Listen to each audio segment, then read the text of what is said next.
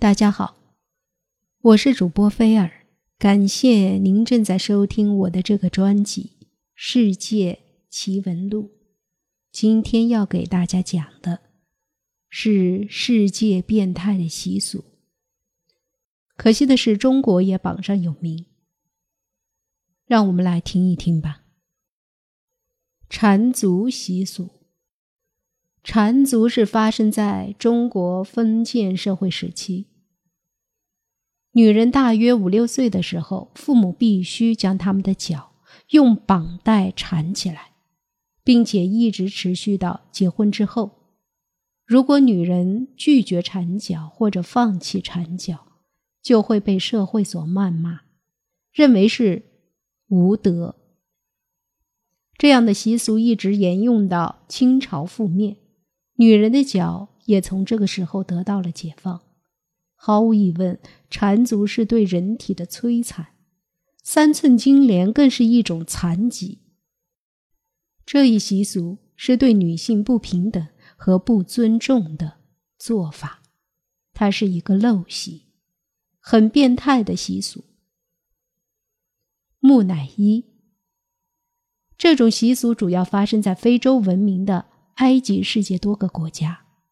木乃伊的形成。是利用特殊的饮食习惯，严苛控制自己的身体状况，尽可能减少身体的脂肪等肥性因子。待时机成熟后，他们自己会继续试用一些植物毒汁，让自己体内的液体消失的干干净净，最终死后尸体变干，长期保存下来。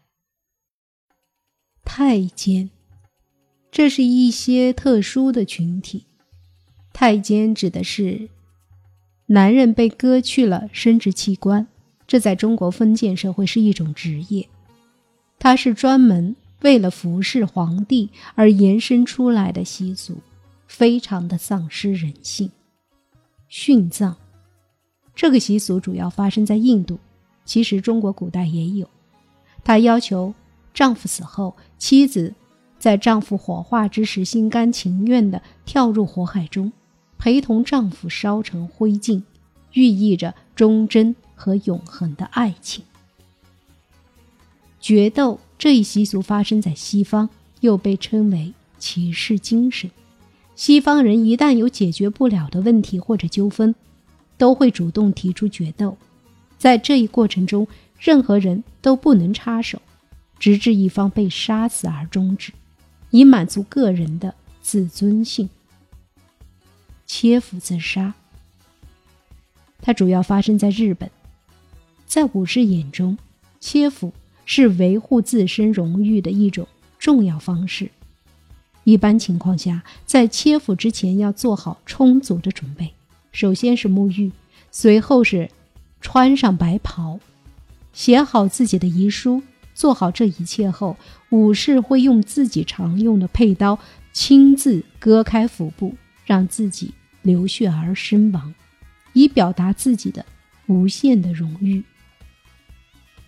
世界上还有一些残忍而变态的习俗，在印度部落，食人尸体。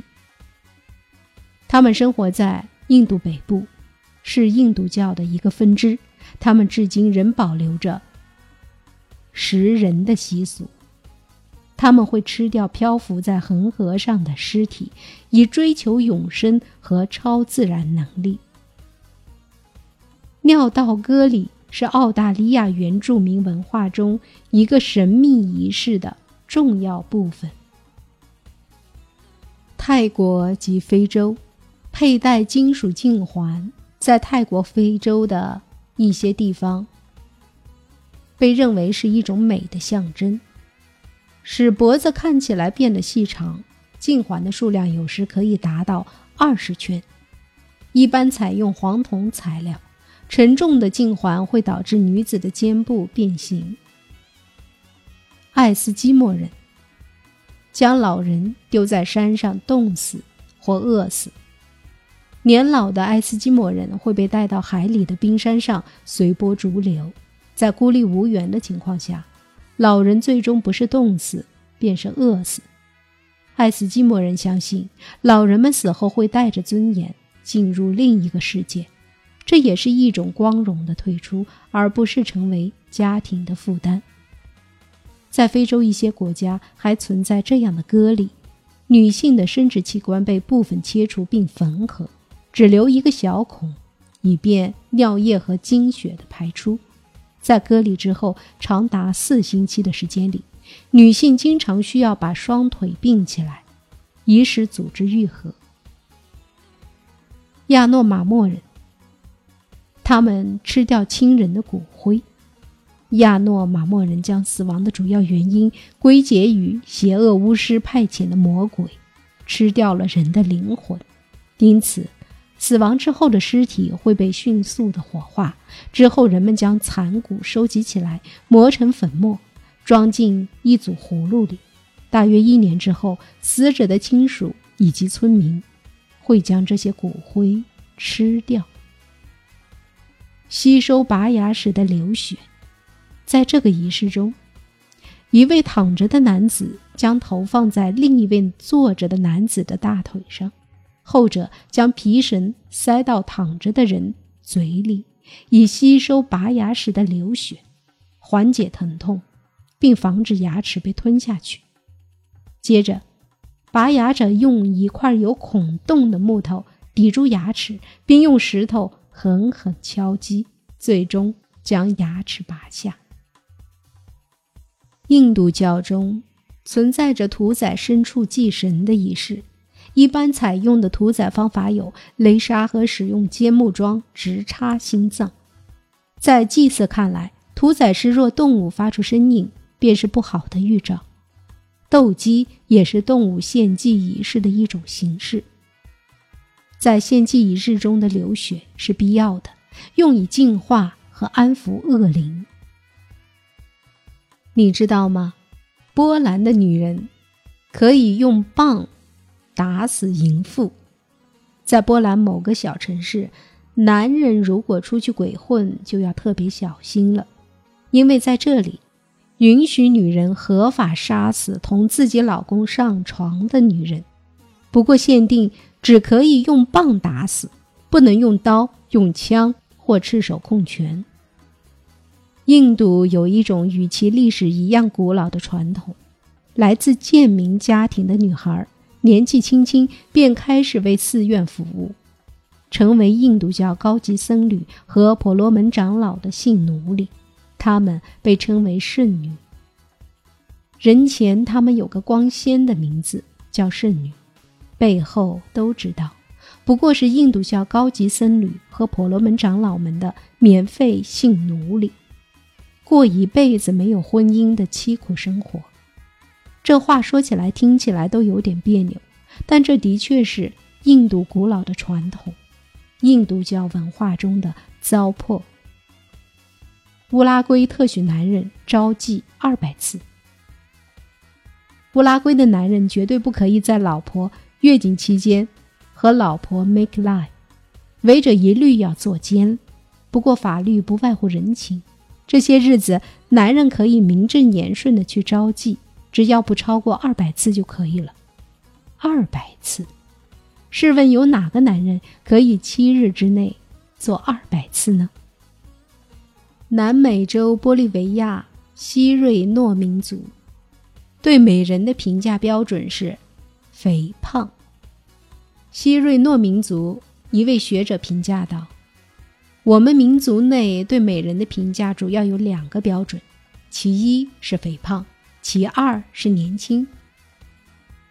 满足这两个要求的女性，才能得到我们男族人的恩宠。她应该有一对肥臀。”一对大号的坚实乳房。在柬埔寨，父亲为未成年女儿建性爱小屋。在许多国家，婚前性行为都被视为禁忌，至少也不是值得称道的事。但是在柬埔寨的科伦部落，父亲们通常鼓励刚刚进入青春期的女儿与不同的男子发生性关系。甚至在女儿九到十三岁的时候，就给他们建造性爱小屋。在古印度，有人尸交媾的习俗。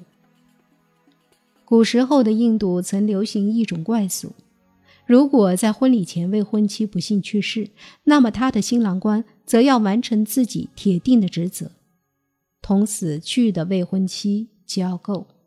更让人耸人听闻的事还在后头。